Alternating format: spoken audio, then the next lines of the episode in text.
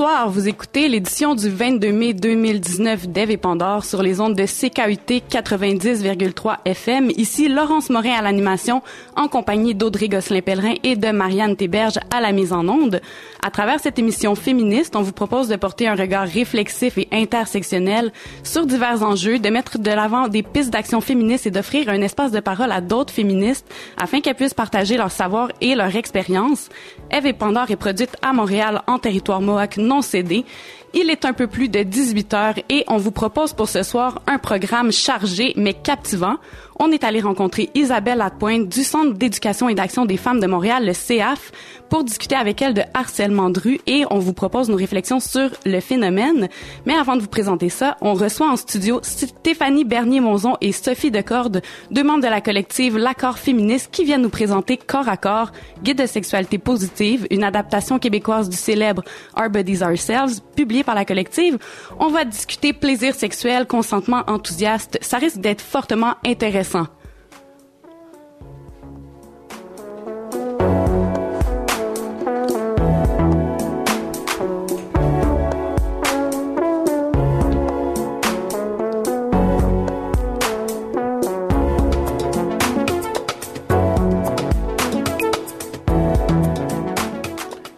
qu'on entend notre thème, la pièce Incendie de Julia Jean-Baptiste, je vous rappelle qu'Ave Pandore est aussi disponible en balado-diffusion.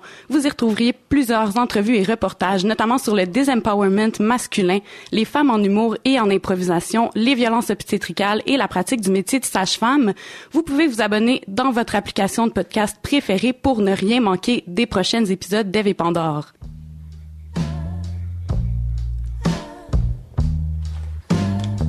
Quand je suis née à Trois-Rivières dans les années d'avant la guerre, à deux coins de rue du séminaire, mon papa vendait du smallware et personne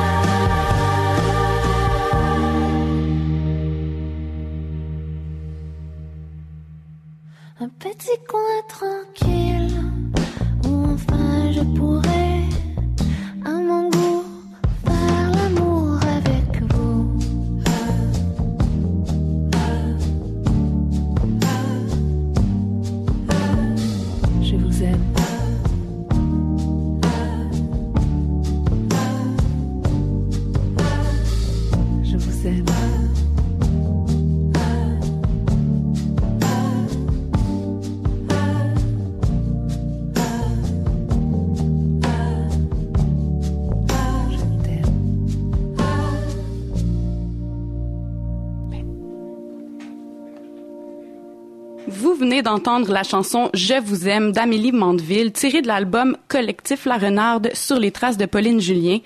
Maintenant, il y a, il y a un an, le 23 mai 2018, on avait rencontré Nesrine Bessailly et Lorraine Fontaine de la collective L'accord féministe qui étaient venues discuter de la préparation d'une adaptation québécoise de Our Bodies Ourselves. Bonne nouvelle, corps à corps, guide de sexualité positive est paru le 20 mars dernier.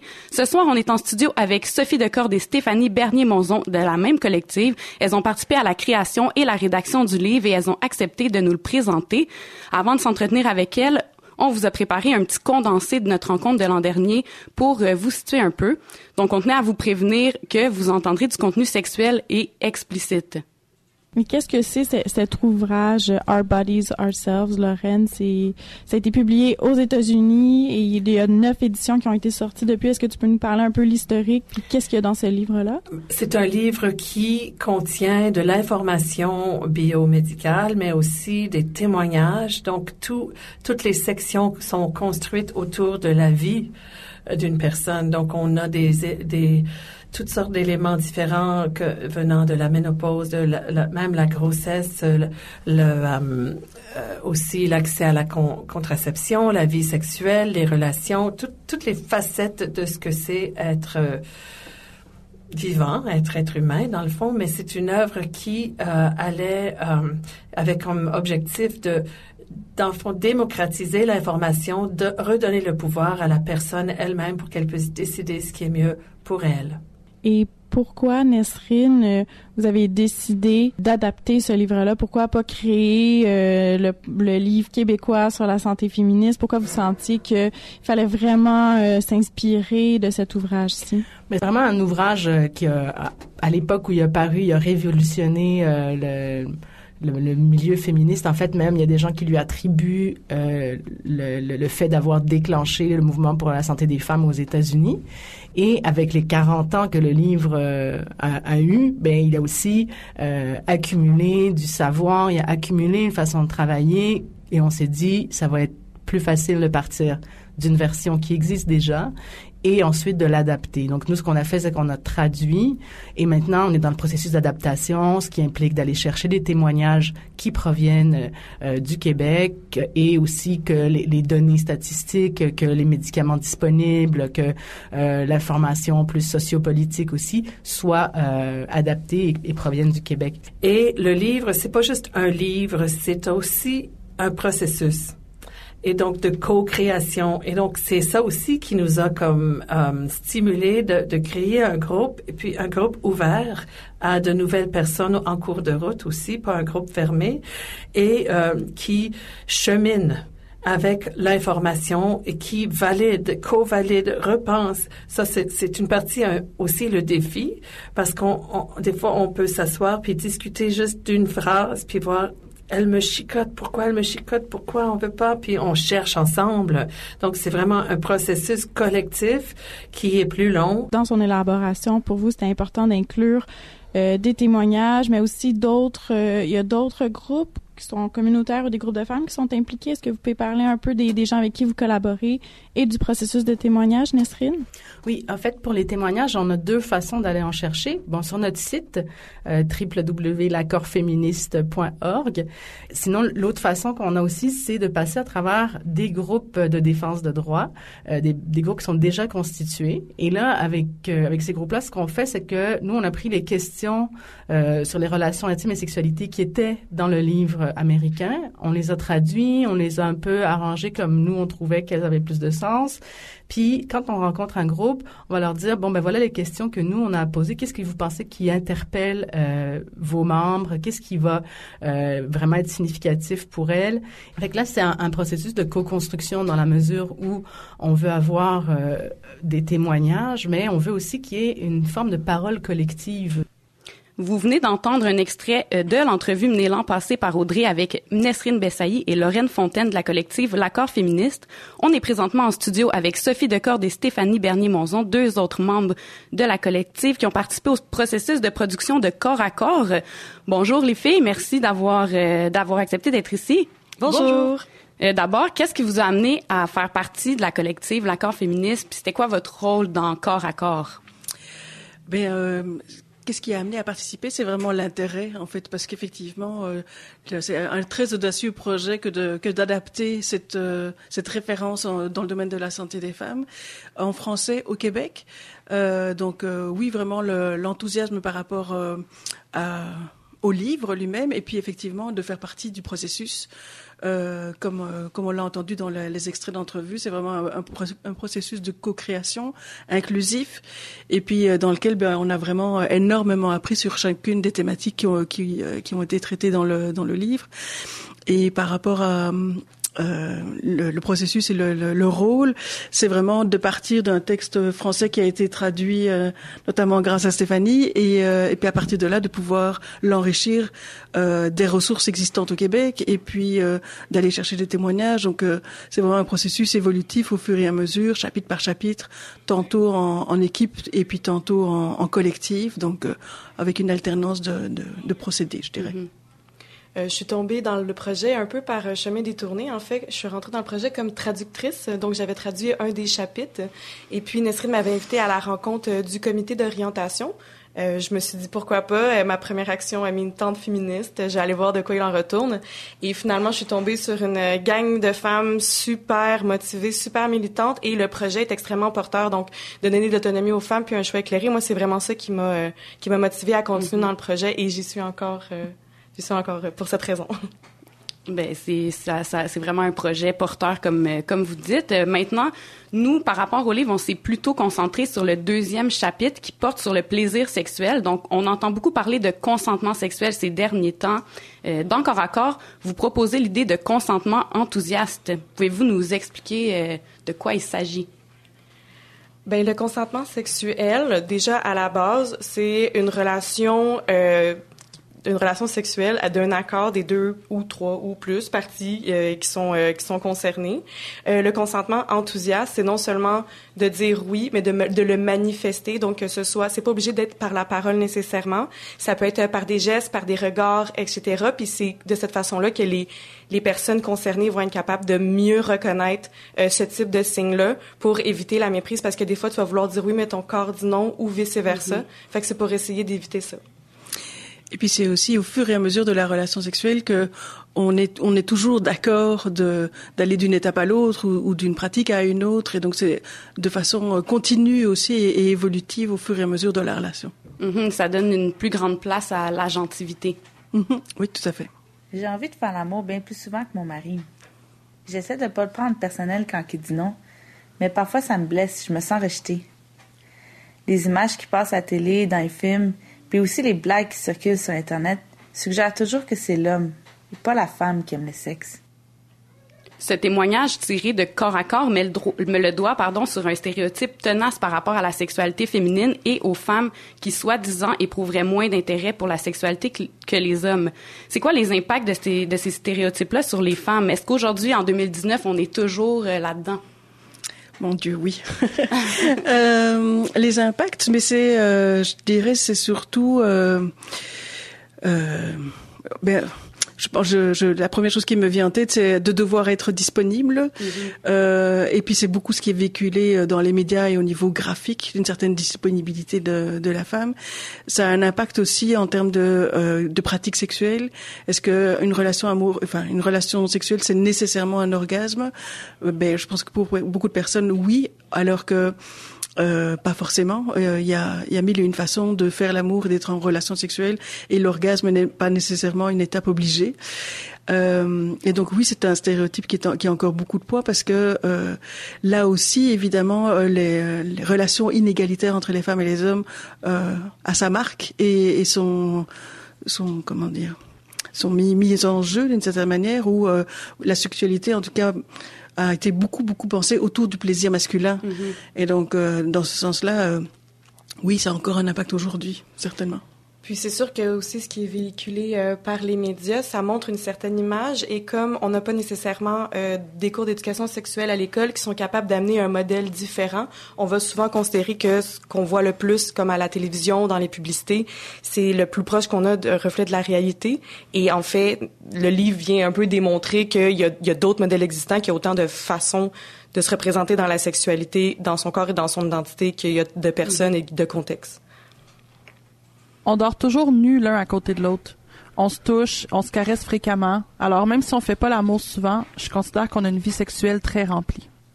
Les féministes posent souvent le posent pardon le plus souvent un regard critique sur le rôle central accordé à la pénétration vaginale. Là, on en parlait justement euh, un peu dans les relations hétérosexuelles. Dans votre chapitre sur le plaisir qui comporte une quarantaine de pages, il y en a seulement deux d'entre elles qui traitent de cette pratique. Est-ce que c'était un exercice conscient de limiter l'espace accordé à cette forme de pénétration ou ça s'est fait naturellement? C'est une bonne question. Oui, c'est une très bonne question. Je, quel, euh, si c'est un hasard, si c'est un hasard, c'est un heureux hasard. euh, mais je pense que c'est surtout le reflet de euh, de la diversité qu'on voulait euh, témoigner tout au long du livre, et puis surtout. Euh, euh, quand il s'agit de reprendre du pouvoir sur sa vie, quand il s'agit de faire des choix éclairés, le, la volonté, c'est vraiment de pouvoir présenter toutes sortes de pratiques et toutes sortes de diversités, comme je le disais. Et donc, dans ce sens-là, euh, que la pénétration vaginale n'ait que deux pages, ben, c'est une très bonne chose. Ce n'est peut-être pas pour diminuer l'importance dans le fond de cette pratique-là, mais c'est pour la mettre en relative aussi de toutes les autres pratiques existantes. Donc peut-être que toutes les autres pratiques ont également deux pages, alors que celle-là, celle-là on, a- on aurait beaucoup plus si c'était le reflet de ce qu'on voit dans les médias. Mais oui, euh, c'est ça. Nous, ça nous parlait euh, beaucoup dans le guide que plusieurs femmes qui ont un partenaire ayant rarement des érections en raison, par exemple, du vieillissement ou d'une maladie, et, euh, ont estimé avoir une sexualité plus satisfaisante justement parce que leur rapport était moins axé sur la seule pénétration. Euh, autrement, vous vous expliquez différentes, différents modèles scientifiques de réponse sexuelle. Donc, les plus connus, euh, c'est celui de Master et Johnson qui propose quatre phases assez similaires pour les hommes et les femmes. Donc, excitation, plateau, orgasme, résolution. Dans euh, Corps à corps, vous ajoutez des modèles non linéaires ou circulaires, notamment celui de Joanne Lulan. Pouvez-vous nous, expliquer euh, c'est quoi ces modèles-là? C'est quoi la différence avec Master et Johnson? Ben, Master et Johnson, justement, c'est un modèle qui est linéaire. euh, donc, ça veut dire qu'on passe par chacun des plateaux, euh, un à la suite de l'autre. Donc, on commence au début et on va jusqu'à la fin.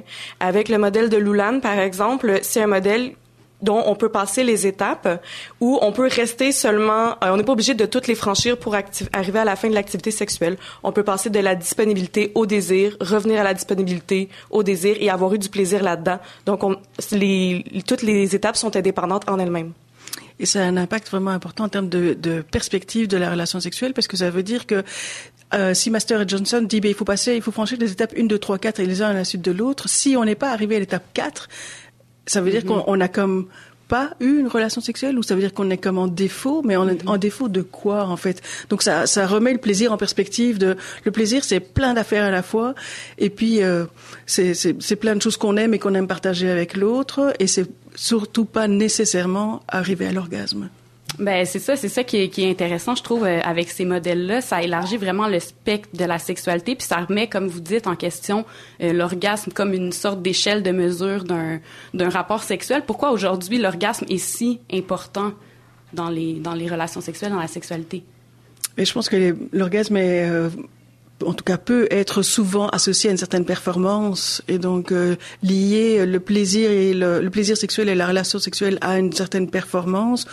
Il y a une- en, en le disant comme ça, j'ai une série de connotations qui me viennent en tête de il est donc bien fort ou il est extraordinaire, l'espèce de comparaison. Mais, euh, mais si on enlève cette partie-là, c'est quel est le plaisir, quelle est l'intimité qu'on a partagée, qu'est-ce- quel est le partage qu'on a eu, euh, quel est le degré justement de consentement enthousiaste. Euh, Il y, a, y a plein de paramètres autres que euh, l'orgasme ou la réussite de pouvoir l'avoir atteint. C'est ça, dans le fond, c'est que l'orgasme est souvent vu comme une finalité. Euh, et euh, dans le fond, c'est aussi ce qui est véhiculé dans les médias. Au lieu de faire construire un personnage puis de se rendre compte qu'il y a beaucoup d'autres choses qui peuvent alimenter ce désir final-là, euh, toutes les autres étapes sont tout autant importantes, même si on n'atteint pas ça. Puis c'est pas très valorisé de façon générale ou démontré euh, dans les médias ou dans la publicité, si on veut. Ouais. pas vraiment. Non. La masturbation, c'est ce que je préfère dans ma sexualité. C'est puissant, c'est sexy, c'est du bon temps garanti, puis c'est un geste très tendre. Il y a un grand pouvoir, une autonomie dans le fait de s'occuper soi-même de ses orgasmes, en fait. Euh, comme euh, l'indique ce témoignage tiré de Corps à corps, le livre donne un espace important à la masturbation. Vous proposez des trucs, des techniques pour apprendre à se faire plaisir en solo, à trouver le point G ou à identifier quel type de lubrifiant nous convient. Est-ce que vous pouvez me parler un peu plus de cette volonté d'avoir du contenu plus pratico-pratique?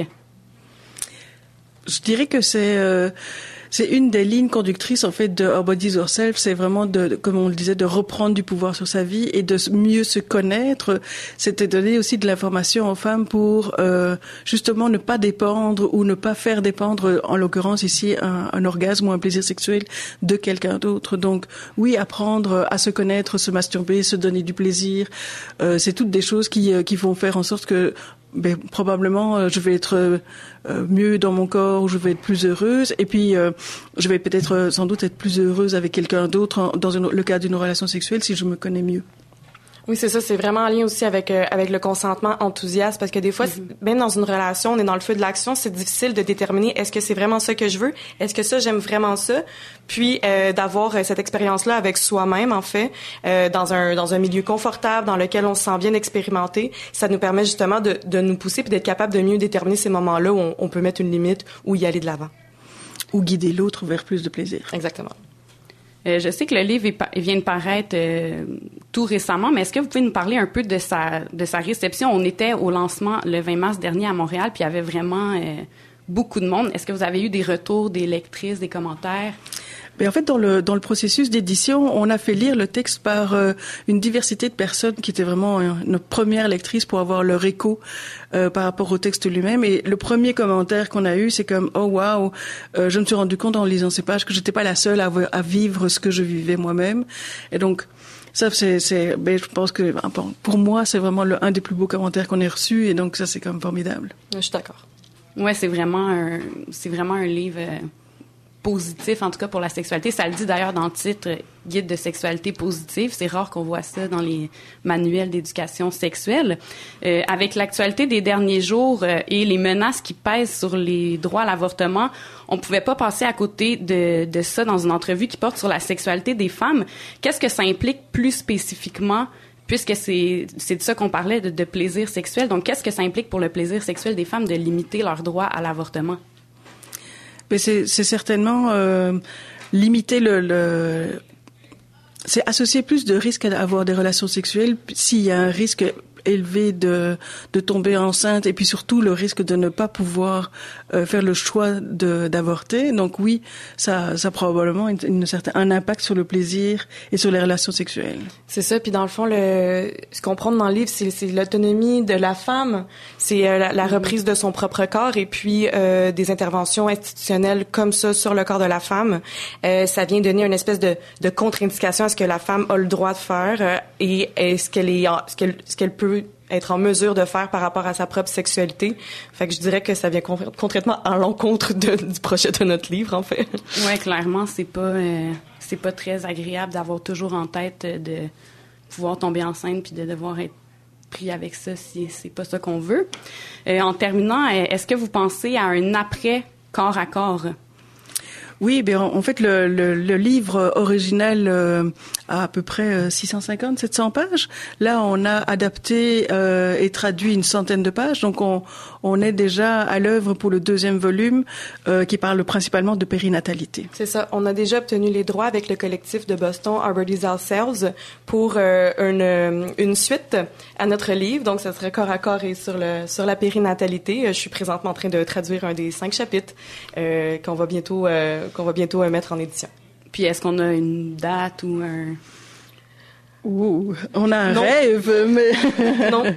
Mais on, on, a surtout très hâte de tous les, les, chapitres sont en train d'être traduits, donc on a surtout très hâte de se réunir avec la collective. On a des nouveaux membres qui sont très intéressés par le projet, qui ont une super expérience de travail aussi par rapport à cette thématique-là, et euh, de se rencontrer, de travailler les livres, de travailler euh, les, les mots et les expressions, les thèmes. C'est vraiment ça qu'on aime, et ça, ça s'en vient très bientôt.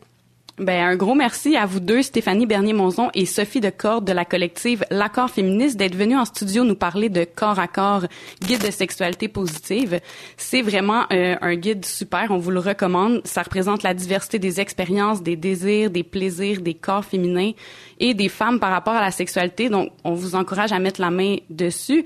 Euh, la collective L'accord féministe vous invite à une causerie dans le Vieux-Québec le 30 mai prochain à la librairie Pantoute. Les témoignages que vous avez entendus étaient tous tirés euh, du guide euh, de sexualité positive. Encore une fois, merci vraiment beaucoup d'avoir accepté de venir nous parler de corps à corps. Merci pour l'invitation.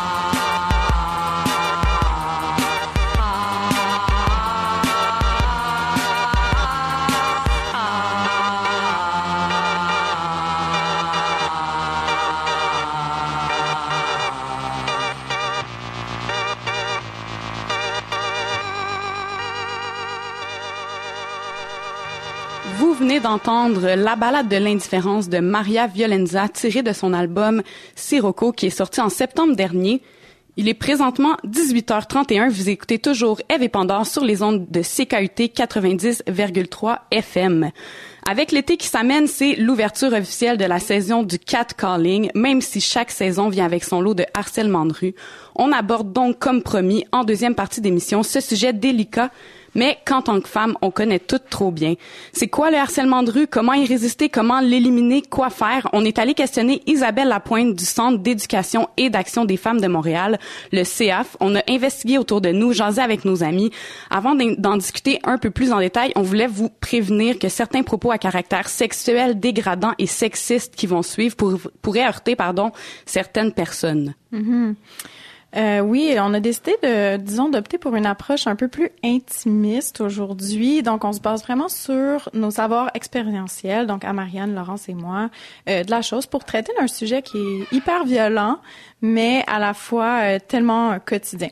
Donc, peut-être pour mettre la table un peu, on vous propose tout d'abord d'entendre le Centre d'éducation et d'action des femmes sur ce qu'elles entendent par harcèlement de rue. De manière plus générale, je te dirais que c'est une forme d'agression sexuelle euh, dans l'espace public. Donc, par espace public, on parle autant de la rue, euh, des parcs, des transports en commun. Euh, et puis, c'est ça, c'est une forme d'agression sexuelle qui est commise quotidiennement, qui vise majoritairement les femmes et qui est commise majoritairement par des hommes. Donc, ça peut prendre la forme de propos sexistes, qui sont non désirés, ça peut être des euh, regards euh, insistants, euh, ça peut être euh, ça peut aller aussi aux attouchements, ça peut être des bruits de bisous, euh, des sifflements. euh, donc c'est évidemment des commentaires, des regards ou des gestes qui sont non désirés. C'est vraiment pas des compliments, c'est même plutôt dégradant. Puis ça fait en sorte aussi de jouer beaucoup sur la place des femmes dans l'espace public puis leur sentiment de sécurité dans celui-ci. là. Je marchais dans la rue et un gars avec ses amis m'interpelle. Il me dit Est-ce que tu travailles le bois? Je l'ignore. Là, il insiste Est-ce que tu travailles le bois? Alors là, je lui dis non. Et il me répond Ah, je t'aurais demandé de me tailler une pipe. en se préparant justement pour l'émission, en parlant, euh, comme je disais, autour de nous, on se rend compte qu'il y a tellement d'histoires, il y a tellement d'anecdotes, ça finit plus.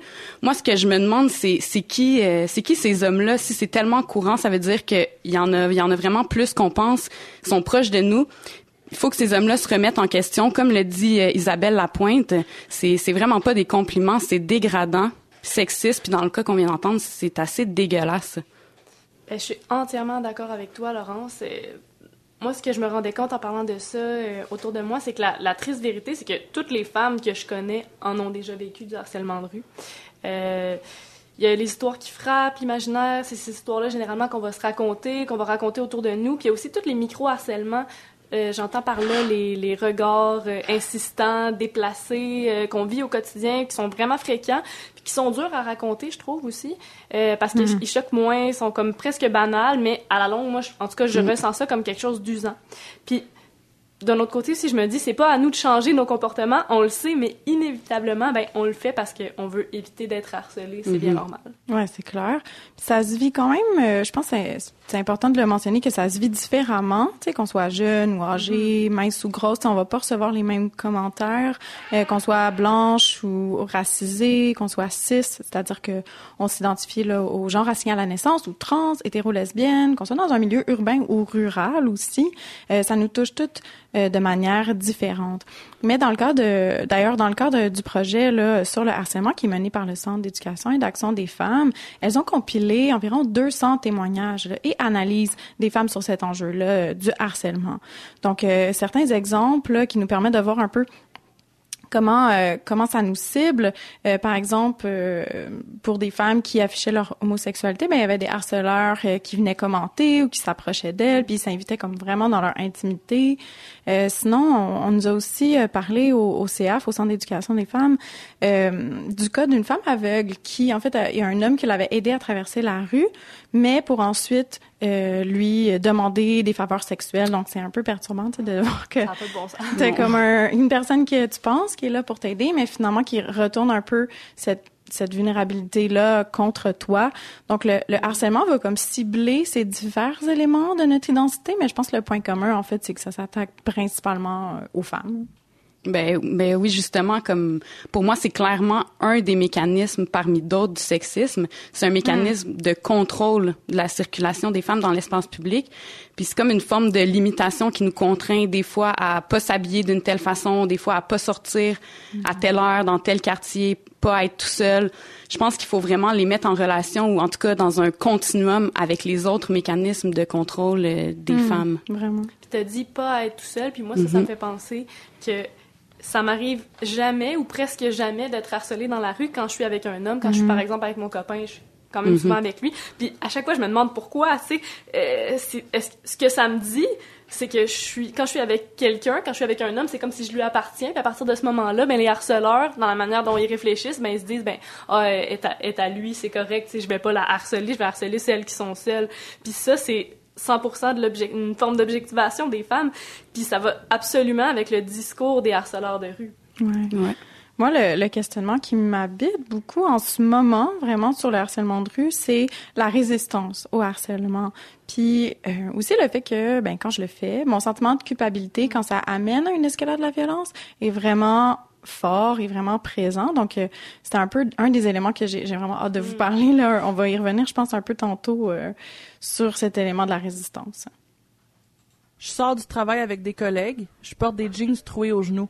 Un homme assis pas loin me dit Hey, il y a des trous dans tes pantalons. Veux-tu que je te répare? Ah ouais, enlève-les. Enlève-les tes pantalons puis m'a t'es réparé. Quel Aïe, bel exemple de harcèlement très absurde. Euh, je pense qu'il faut aussi soulever que la fréquence du harcèlement va varier pour pour chaque personne, évidemment. Euh, dans le sondage euh, du Centre des femmes, la moitié rapporte qu'elle devait gérer des cas de harcèlement quelques fois par année. Puis il y en a une sur cinq qui disait que ça arrivait à chaque semaine. Ceci dit, l'impact du harcèlement, lui, il est quotidien. Comme tous les jours, je dois penser à la possibilité que je vais me faire harceler, puis j'organise ma vie autour de cette possibilité-là.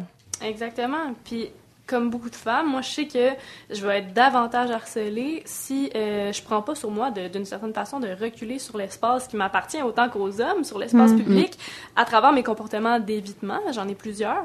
Puis, comme femme, ben, on a ces comportements-là parce que quand on fait le calcul, ben finalement, ça coûte moins cher de modifier nos comportements que de subir le harcèlement.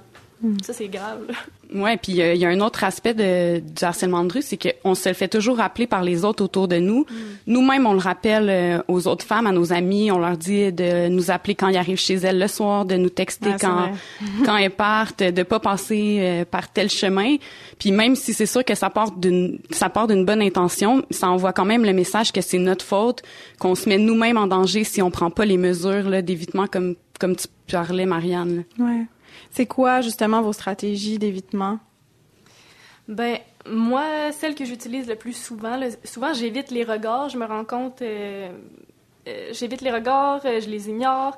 Souvent aussi, je souris pas, comme j'aurais envie de sourire parce que c'est, c'est, j'aime sourire, là. Je, je suis de bonne humeur le matin, je suis dans la rue, je souris. Je croise euh, certaines personnes avec des regards insistants, ben, euh, je baisse les yeux puis je souris pas parce que je veux pas que mon sourire qui est tout à fait normal puis légitime attise finalement quelque chose d'autre. Sont Euh, interprétés. exactement. Puis le soir, ben, je fais semblant de parler au téléphone là, quand j'arrive euh, pas trop loin de chez moi. Je tiens mes clés dans ma main. Oh my god. Moi, je mets mes écouteurs. Puis bon, souvent j'écoute quelque chose dans mes écouteurs, mais des fois je les mets vraiment juste pour pour les autres finalement, pour comme une performance là. Puis je me dis que bon, il y a peut-être certains harceleurs que j'ai pas entendu à cause de ça, puis d'autres fois aussi c'est juste plus facile d'ignorer parce qu'ils pensent que t'as pas entendu même si t'as vraiment tout saisi. Puis sinon, une stratégie que j'aime bien, c'est de déconstruire le regard euh, sexualisant du harceleur en euh, faisant semblant de me décrotter les dents ou de me décrotter les yeux. Comme c'est un peu dégueulasse, puis je joue là-dessus, comme j'essaie d'être le plus dégueulasse possible. Puis ça marche quand même souvent. Euh, J'ai aussi une amie qui me disait qu'elle, elle rote bruyamment. bruyamment. Donc, donc, tu sais, on vient vraiment comme défaire le stéréotype de, je sais pas, de beauté ou whatever. Donc, c'est des stratégies d'évitement que je préférais comme pas avoir à faire, c'est sûr, mais au moins ça me fait un peu rire. C'est vraiment excellent, Audrey. Euh, je vais, je vais mettre ça dans ma liste de, techniques de décrotage de cavités euh, de mon Je le visage. partage avec plaisir. C'est mon don à vous. Mais sinon, comme Marianne, euh, moi aussi, ça m'arrive de faire semblant de parler au téléphone ou d'ignorer. Puis même, des fois, ça, j'essaie d'avoir l'air sûre de moi, Hmm. mais c'est, c'est pas, c'est pas garanti. euh. Ouais. Non, je comprends. On est beaucoup, moi, je, ce que j'entends de ce que vous me dites, c'est beaucoup la performance, en fait. Sais, on change comment on est véritablement pour le regard des autres, puis ça, ça me perturbe qu'on soit obligé de faire ça encore aujourd'hui. Euh, donc, l'évitement, c'est, une stratégie qui est très commune. Là. On- je pense qu'on l'entend ici. Mais, je sais pas pour vous, mais des fois, moi, j'en ai juste vraiment ras-le-bol, puis j'ai pas envie d'encaisser, de faire comme si de rien n'était. Euh, toi, Laurence, tu m'avais raconté l'autre jour euh, d'une fois où comme tu avais décidé de réagir. Ouais, ben moi ça m'est arrivé une fois. Justement, je venais de suivre un cours d'autodéfense dans un YMCA euh, pour femmes. Puis quelques jours plus tard, euh, il y a un homme qui s'est jeté sur moi en pleine rue, en pleine journée, pour m'agripper la jambe. Puis dans le cours, on s'était pratiqué à dire comme "Wow, recule." euh, de manière de le dire fermement Affirmer. dans le fond oui c'est ça puis c'est ce que c'est ça que j'ai fait puis ça a quand même fonctionné le gars m'a lâché mais ce qui m'a comme gossé un peu, c'est qu'il y avait vraiment beaucoup de monde autour, puis vraiment personne n'a réagi. Pourtant, le geste était clairement euh, malvenu.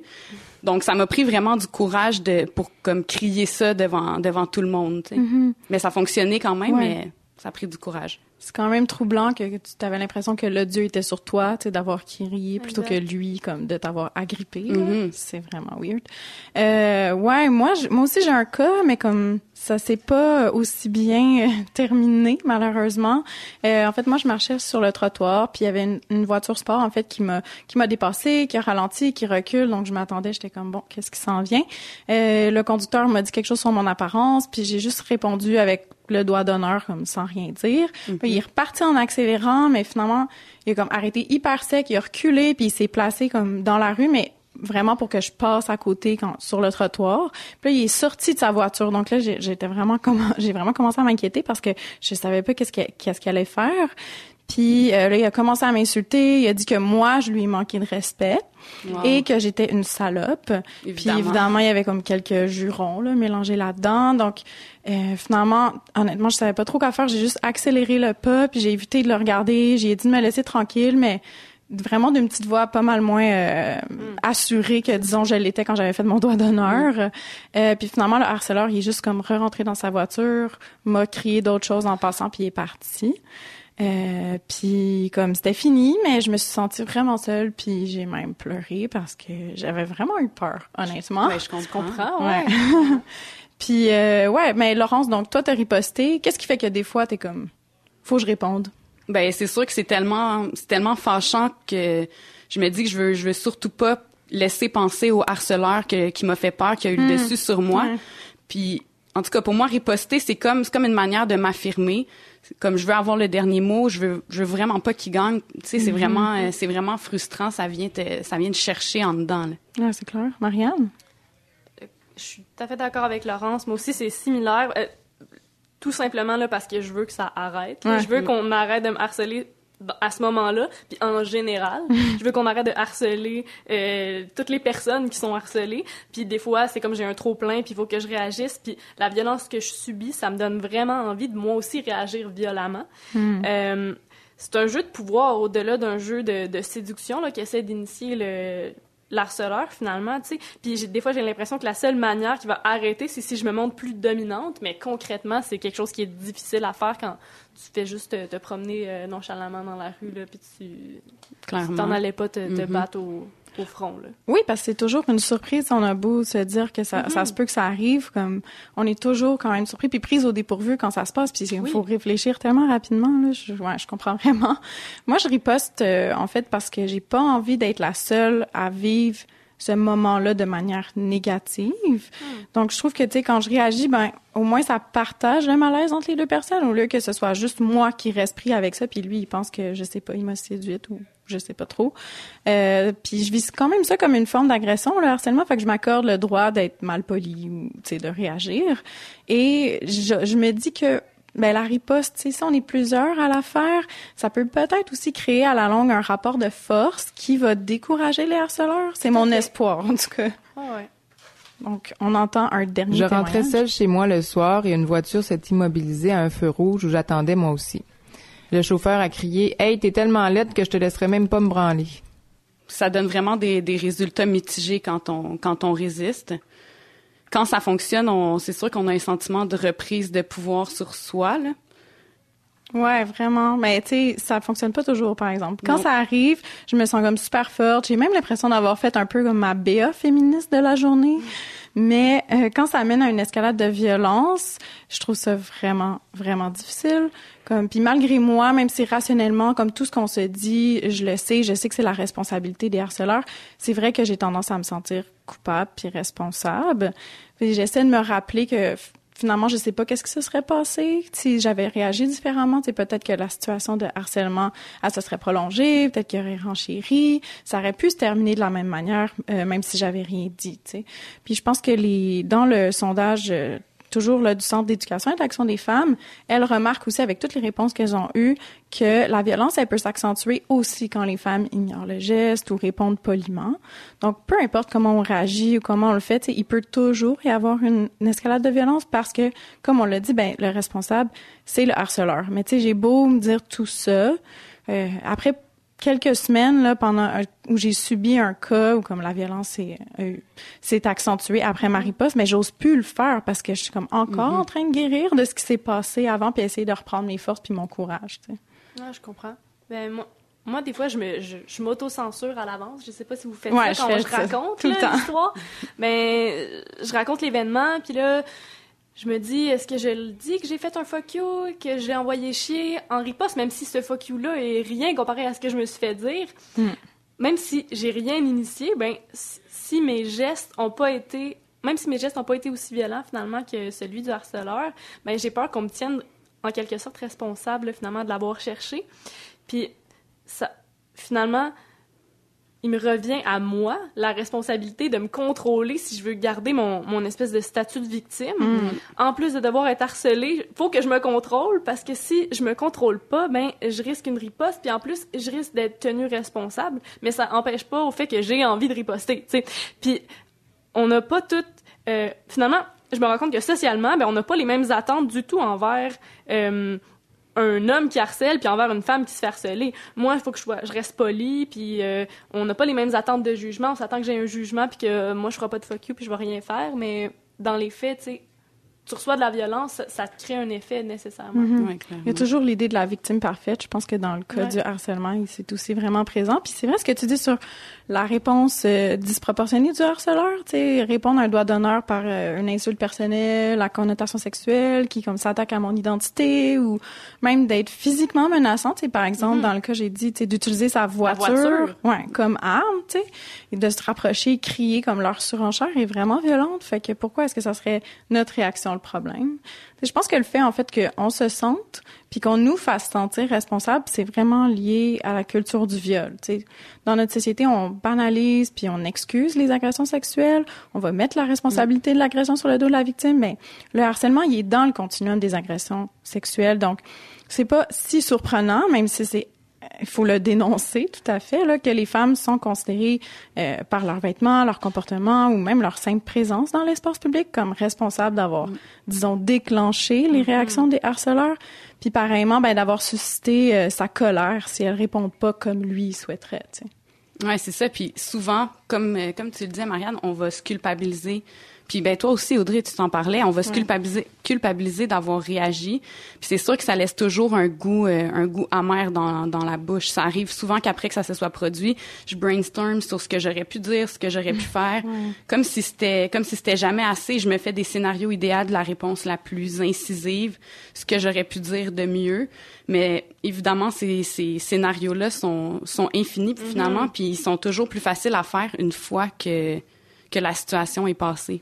Ah oui, moi je me les fais ces scénarios-là, puis je me les fais en plus que, que j'ai riposté ou pas. Tu sais, si j'ai riposté, je me les fais, puis là je me dis ah, j'aurais pu dire ça de mieux comme toi. Puis si je l'ai pas fait, je me dis coudon, j'aurais donc dû dire quelque chose. Euh, je me culpabilise finalement d'avoir réagi ou de pas avoir réagi. Dans les deux cas, il y a comme pas de bonne réponse. puis je, quand je réagis pas, ben aussi je me sens lâche jusqu'à un certain point. Euh, je, je, je déteste me voir comme une victime. Puis nécessairement, si j'ai pas le dessus sur le harceleur, ce qui est bien rare malheureusement, ben je me sens comme une victime. Puis même si le harceleur m'a pas physiquement eu, ça me fait dire que mentalement oui, parce que euh, ça monopolise littéralement mes pensées là, dans les heures qui suivent, puis j'y repense souvent dans les semaines qui suivent aussi. Puis ça, j'arrête pas de me repasser la scène là, finalement en imaginant euh, ce que j'aurais pu dire. Ouais.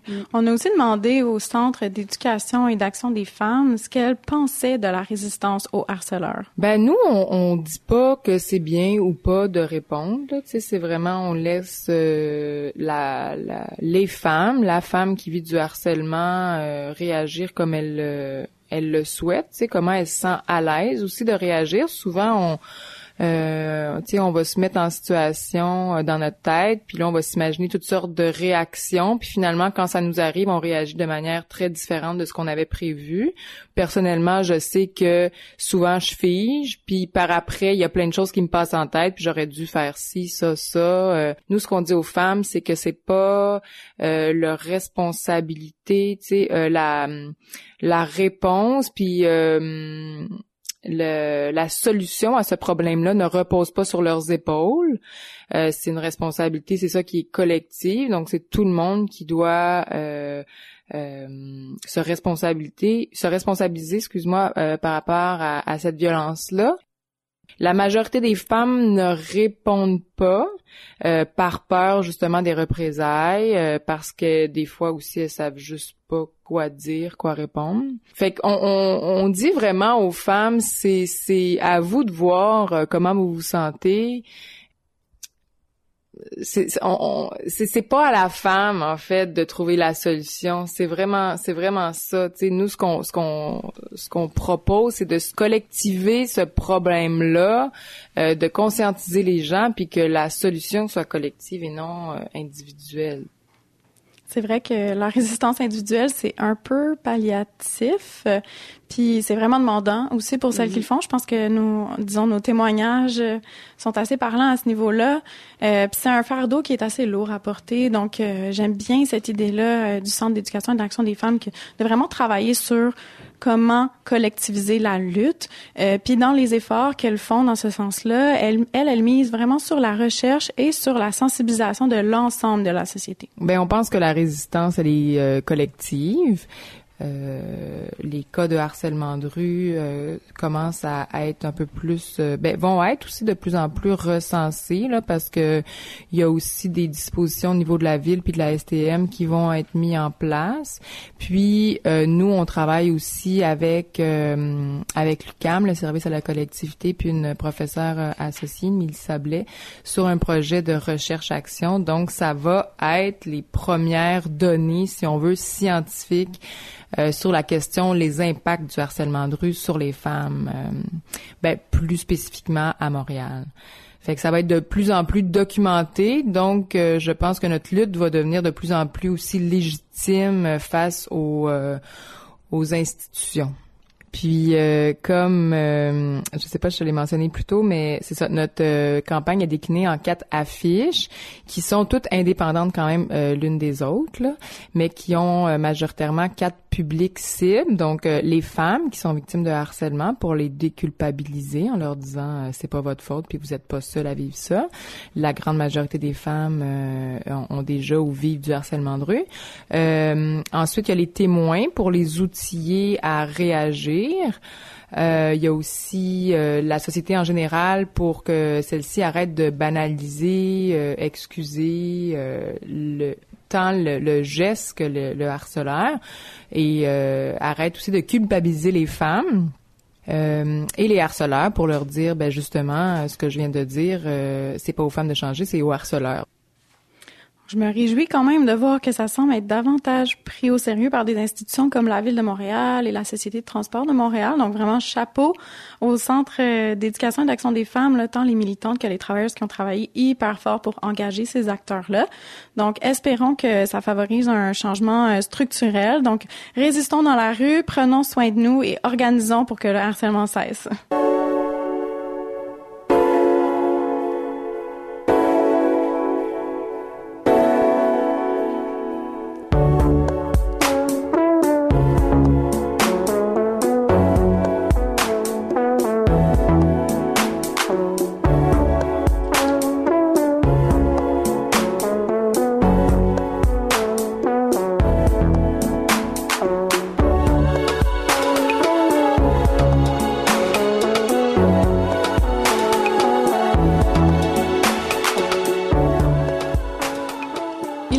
19h. Voilà ce qui met fin à l'édition du 22 mai 2019 d'Eve et Pandore. J'espère que ça vous a plu autant qu'à nous. Euh, je remercie d'abord toutes les femmes qui ont contribué à l'émission de ce soir. Merci à Stéphanie Bernier-Monzon et Sophie Decorde, membres de la collective L'accord féministe, d'avoir accepté de discuter avec nous. Je vous invite à vous procurer leur livre Corps à corps, guide de sexualité positive.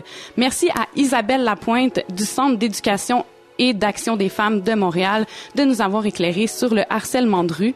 La campagne de sensibilisation du CAF débute dès octobre 2019 et pour plus d'informations sur le sondage dont on a parlé et sur leurs projets en cours et à venir, on vous a mis un lien sur la page Facebook d'Eve et Pandore pour vous diriger vers leur site. Un merci spécial aux femmes qui ont prêté leur voix pour personnifier les témoignages de harcèlement et ceux tirés de corps à corps et à toutes celles qui ont partagé leur expérience de harcèlement de rue avec nous. Finalement, je remercie mes consoeurs Audrey Gosselin-Pellerin et Marianne Théberge à la mise en onde avec qui j'ai préparé l'émission. Mon nom est Laurence Morin, c'est moi qui tenais la barre de l'animation ce soir. N'oubliez pas de vous abonner à Eve et Pandore dans votre application de podcast préférée pour écouter nos anciens segments et surtout nos futurs reportages. Les émissions d'Eve et Pandore sont également archivées pendant trois mois sur ckut.ca et pour l'éternité sur Mixcloud. Pour tous les détails sur ce que nous avons entendu aujourd'hui ou si vous désirez commenter l'émission, communiquez avec nous sur la page Facebook d'Eve et Pandore. Dans quelques secondes, c'est Amandla qui suivra. Eve et Pandore sera de retour sur les ondes de CKUT 90,3 FM le 24 juillet prochain. On se dit donc à bientôt. Merci d'avoir été des nôtres. On a déjà hâte de vous retrouver. On se laisse sur non, sur le cercle rétréci, pardon, de Saramé.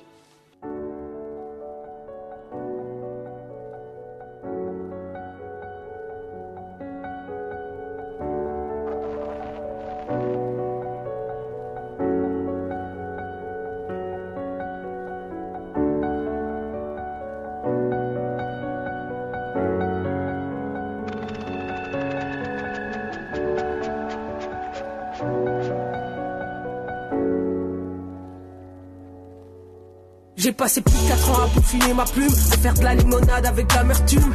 Antidopage, lève l'enclume, ma vie sera couronnée, je veux pas dommage posthume. Los conquistaré a todos. Odino fait un toast après la promo je La dernière goutte avant l'overdose, y'a comme une odeur de souffle. Explose. Monita, polyglotte, mets le chèque dans l'enveloppe. Faut que les nouveaux riches, je philanthrope. J'ai pas blindé avant le coffee shop. Tu m'aimes, c'est pas réciproque, y'a de la jalousie de la part certains mes proches. Je préfère les icônes des sex symboles. J'attaque la nouvelle France après l'hexagone. All these niggas pour savoir la recette. Je mets du baking soda sur ma papelle. Maintenant que je retourne le game, je suis plus le sexe fait. Attendez ma venue comme si un prophète. Pour savoir la recette. Sur ma papelle. Je suis plus le sexe fait. Je tourne plus en rond depuis le cercle rétréci. Un matin, j'ai pété les plombs prisonnières. Pas des frappes. Si je fais pas des frappes. Si je fais pas des frappes. Si je fais pas des frappes. Je tourne plus en rond depuis le cercle rétréci. Un matin, j'ai pété les plombs prisonnières. La routine. Alors, si je fais pas des frappes.